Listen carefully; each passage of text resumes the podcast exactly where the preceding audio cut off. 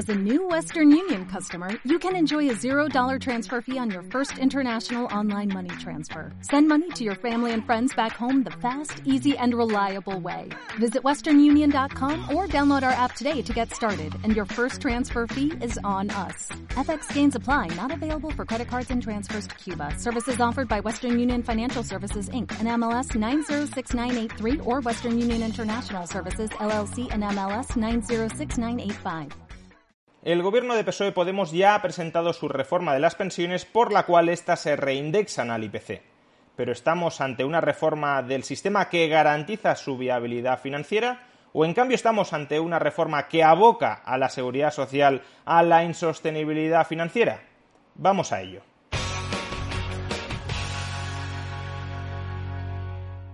El gobierno de PSOE Podemos acaba de aprobar con la anuencia de la patronal y de los sindicatos, de los mal llamados agentes sociales, su reforma de las pensiones que enmienda la que aprobó el Partido Popular en el año 2013.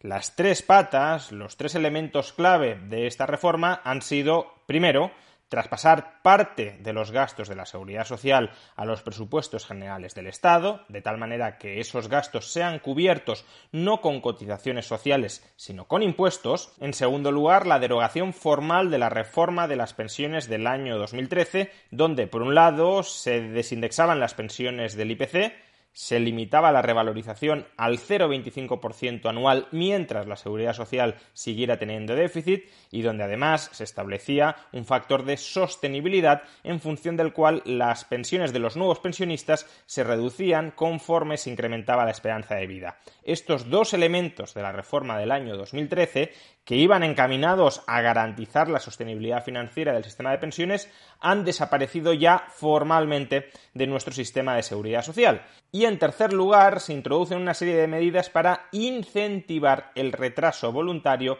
de la edad de jubilación. Con todo esto, ¿está garantizada la sostenibilidad financiera del sistema de pensiones?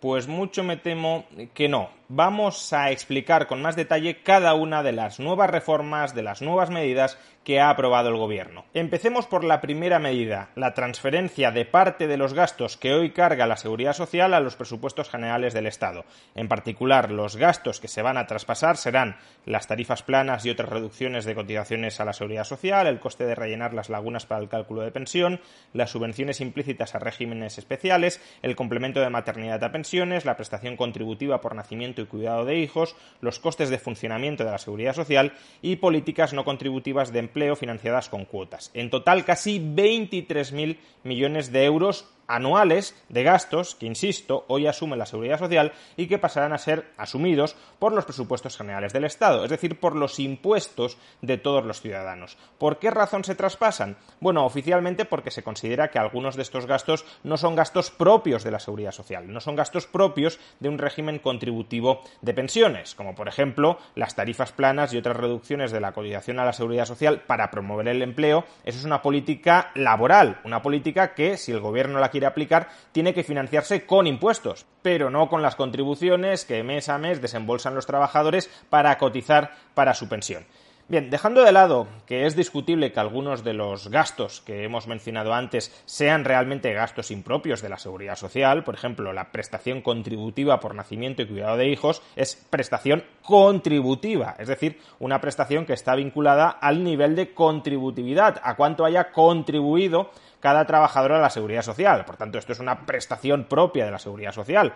O los gastos de funcionamiento. Si tenemos un sistema de seguridad social que para funcionar necesita tener una cierta infraestructura, un cierto personal, esos gastos también son gastos propios de la propia administración de la seguridad social. Pero dejando de lado si todos ellos son propios o impropios, el efecto de esta medida es doble. Por un lado, esta medida contribuirá a eliminar el déficit actual de la seguridad social. El déficit actual de la seguridad social son unos 20.000 millones de euros, alrededor del 2% del PIB, y esta medida supone transferir gastos equivalentes al 2% del PIB al presupuesto general del Estado, quitándoselo a la seguridad social. Por tanto, como digo, la seguridad social ya no tendrá déficit. Eso no significa que el déficit haya desaparecido, significa que el agujero financiero ya no lo soporta la seguridad social y que lo soportará la Administración Central del Estado. Por consiguiente, ¿cuál será la consecuencia de esto? Que habrá que subir impuestos, IRPF, sociedades, IVA, especiales, los que sean, para sufragar este agujero de más de 20.000 millones de euros. Y aquí encontramos, por tanto, la segunda consecuencia. La segunda consecuencia es que los trabajadores pagarán más impuestos para cubrir este déficit, pero no devengarán por esos impuestos un mayor derecho pensional futuro. Imaginemos que este agujero se hubiese cubierto con una subida de las cotizaciones a la seguridad social de los trabajadores. En ese caso, los trabajadores pagarían más tributos, tendrían que hacer frente a una mayor cotización a la seguridad social. Su salario, después de cotizaciones, se reduciría. Pero habría una diferencia. Y es que al menos, en teoría, esos trabajadores, al cotizar más, estarían devengando un mayor derecho a una mayor pensión en el futuro. Ahora, sin embargo, esos mismos trabajadores pagarán impuestos, a lo mejor se les sube el IRPF o se les sube el IVA, y por esos mayores impuestos que pagarán para cubrir ese mismo agujero, no devengarán ningún derecho a una mayor prestación futura, no devengarán derecho a una mayor pensión futura. Por tanto, se reduce la contributividad del sistema. Los trabajadores van a pagar más impuestos, pero no van a recibir más pensión en el futuro. Segunda medida, eliminación formal de la reforma de las pensiones del año 2013. ¿Por qué insisto en el adjetivo de formal? Porque materialmente esta reforma ya había sido eliminada, o al menos no aplicada, dentro de la Seguridad Social Española. Desde el año 2018 las pensiones se están revalorizando por encima del 0,25%.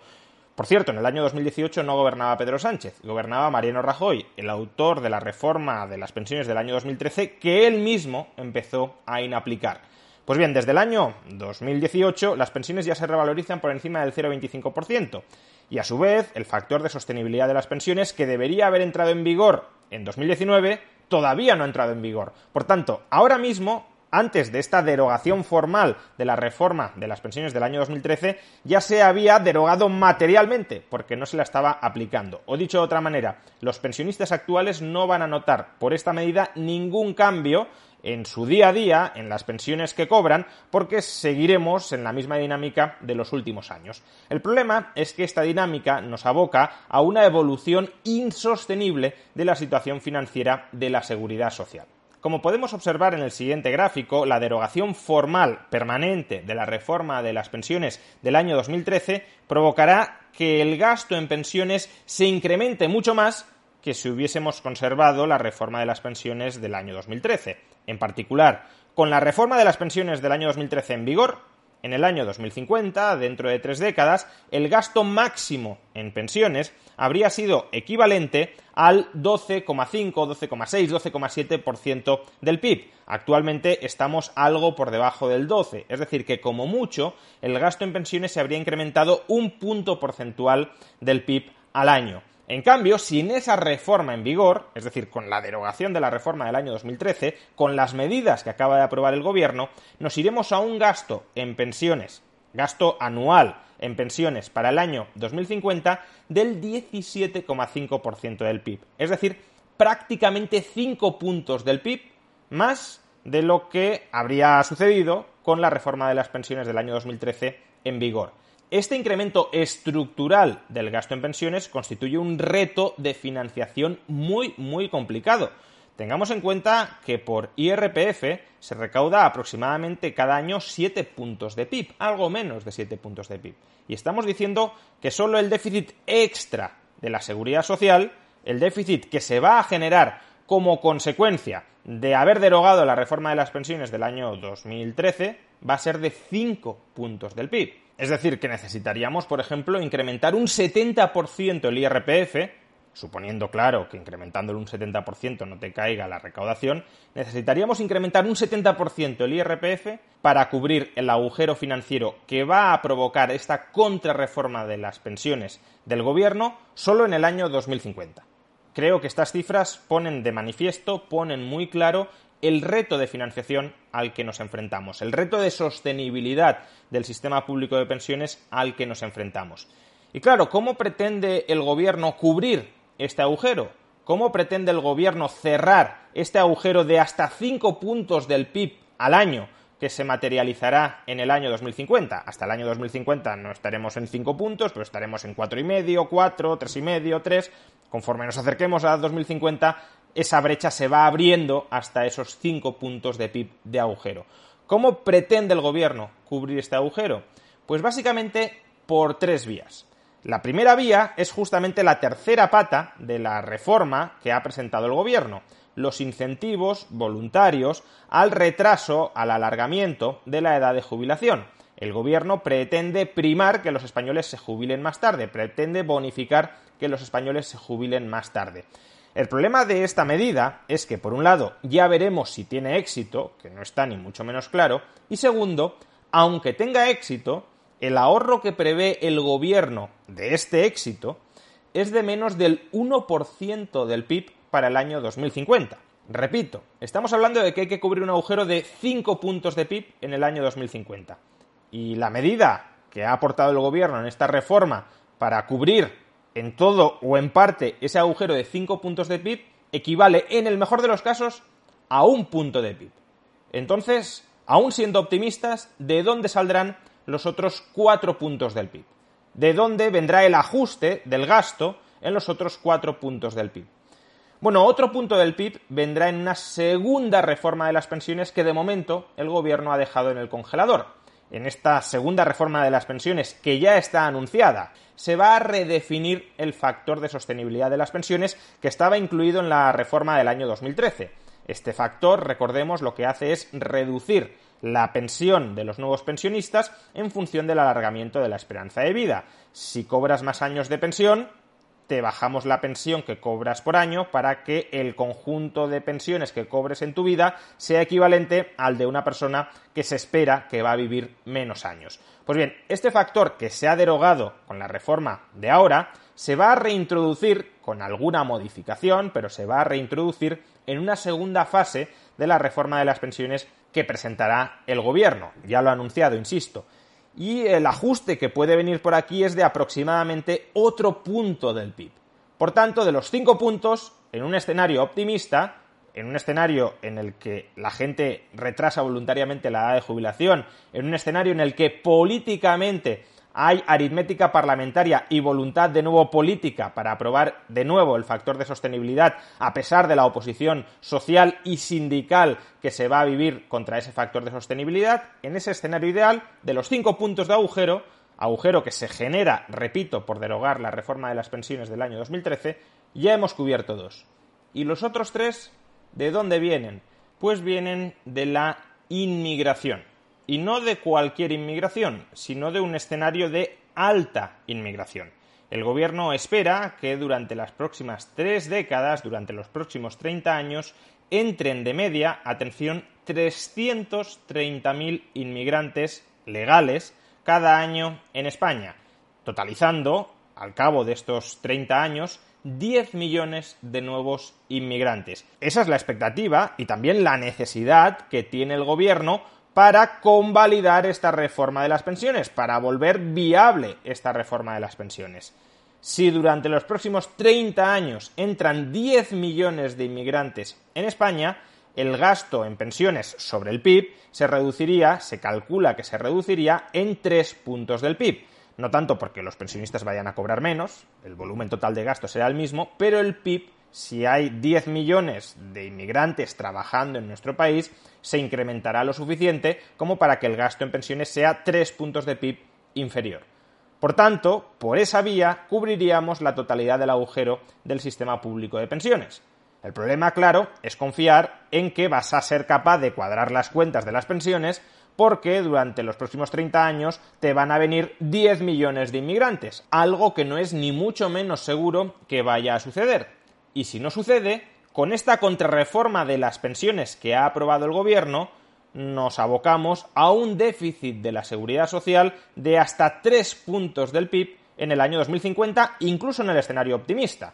Si luego la gente no retrasa tanto la edad de jubilación como prevé el gobierno, o si el nuevo factor de sostenibilidad de las pensiones no se aprueba o se aprueba descafeinado, pues entonces en lugar de un agujero de 3 puntos del PIB, será de tres y medio o de 4 puntos del PIB. 4 puntos de PIB de déficit anual, lo cual nos llevaría a un estallido de la deuda pública que superaría el 200% del PIB. Tal como afirma el economista Ángel de la Fuente en un informe de reciente publicación cuyos gráficos y cuyas tablas he utilizado para ilustrar este vídeo, la contrarreforma de pensiones que el gobierno está planteando comportaría un aumento muy considerable del gasto durante las próximas décadas que podría terminar de desequilibrar las ya precarias cuentas del sistema hasta hacerlo inviable abocándolo a un ajuste abrupto en algún momento futuro que comportaría una fuerte reducción de las pensiones de un día para otro y un reparto muy injusto de los necesarios ajustes entre las distintas cohortes de pensionistas. En ausencia de otras medidas, este cambio de política condenaría al sistema público de pensiones a un déficit permanente que aumentaría significativamente durante las próximas tres décadas para evitar una espiral de deuda que nos llevaría eventualmente a la suspensión de pagos, resultaría necesario una inyección muy considerable de recursos al sistema que podría provenir de una subida de cotizaciones sociales o de un incremento de las aportaciones del Estado financiadas con mayores impuestos generales las subidas de impuestos y o cotizaciones necesarias para financiar el incremento previsto del gasto tendrían que ser muy significativas y supondrían sin duda una carga muy pesada para determinadas cohortes de trabajadores que sería, cuando menos, cuestionable en términos de equidad intergeneracional. Pues bien, esta es la reforma de las pensiones que acaba de aprobar el Gobierno. Una reforma no equitativa intergeneracionalmente, los trabajadores jóvenes de ahora pagarán, costearán parte de los gastos de la seguridad social sin devengar por ello un derecho a una mayor pensión futura. Y en segundo lugar, se aboca el sistema a la inviabilidad financiera a menos que se apruebe más adelante un nuevo recorte de las pensiones, a menos que la gente acepte masivamente retrasar la edad de jubilación, retrasarla voluntariamente, y a menos que entren en los próximos 30 años 10 millones de inmigrantes en nuestro país que sean capaces, obviamente, de integrarse adecuadamente y de trabajar productivamente en beneficio del conjunto de la sociedad. Si alguno de estos tres elementos falla, si alguno de estos tres elementos no se da, la actual contrarreforma del gobierno disparará los niveles de deuda pública hasta el punto de hacer necesarios nuevos recortes de las pensiones en el futuro que serán, sin embargo, soportados por la generación futura de trabajadores, si es que se suben las cotizaciones, o de pensionistas, si es que se bajan las pensiones en lugar de repartir los ajustes del sistema entre los trabajadores presentes y los trabajadores futuros y los pensionistas presentes y los pensionistas futuros, se concentrará la mayor parte del ajuste en las generaciones futuras. ¿Y por qué en las generaciones futuras y no en las presentes? Pues porque las generaciones futuras no votan hoy. Y quienes han aprobado esta reforma son unos políticos cuya única obsesión es permanecer en el poder. Y para permanecer en el poder, te has de ganar el favor de aquellos que votan hoy, no las generaciones futuras, sino tristemente las generaciones presentes. Supongo que esto es lo que se llama solidaridad intergeneracional.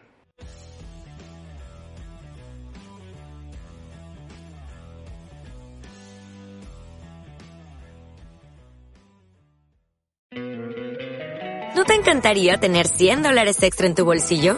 Haz que un experto bilingüe de TurboTax declare tus impuestos para el 31 de marzo y obtén 100 dólares de vuelta al instante.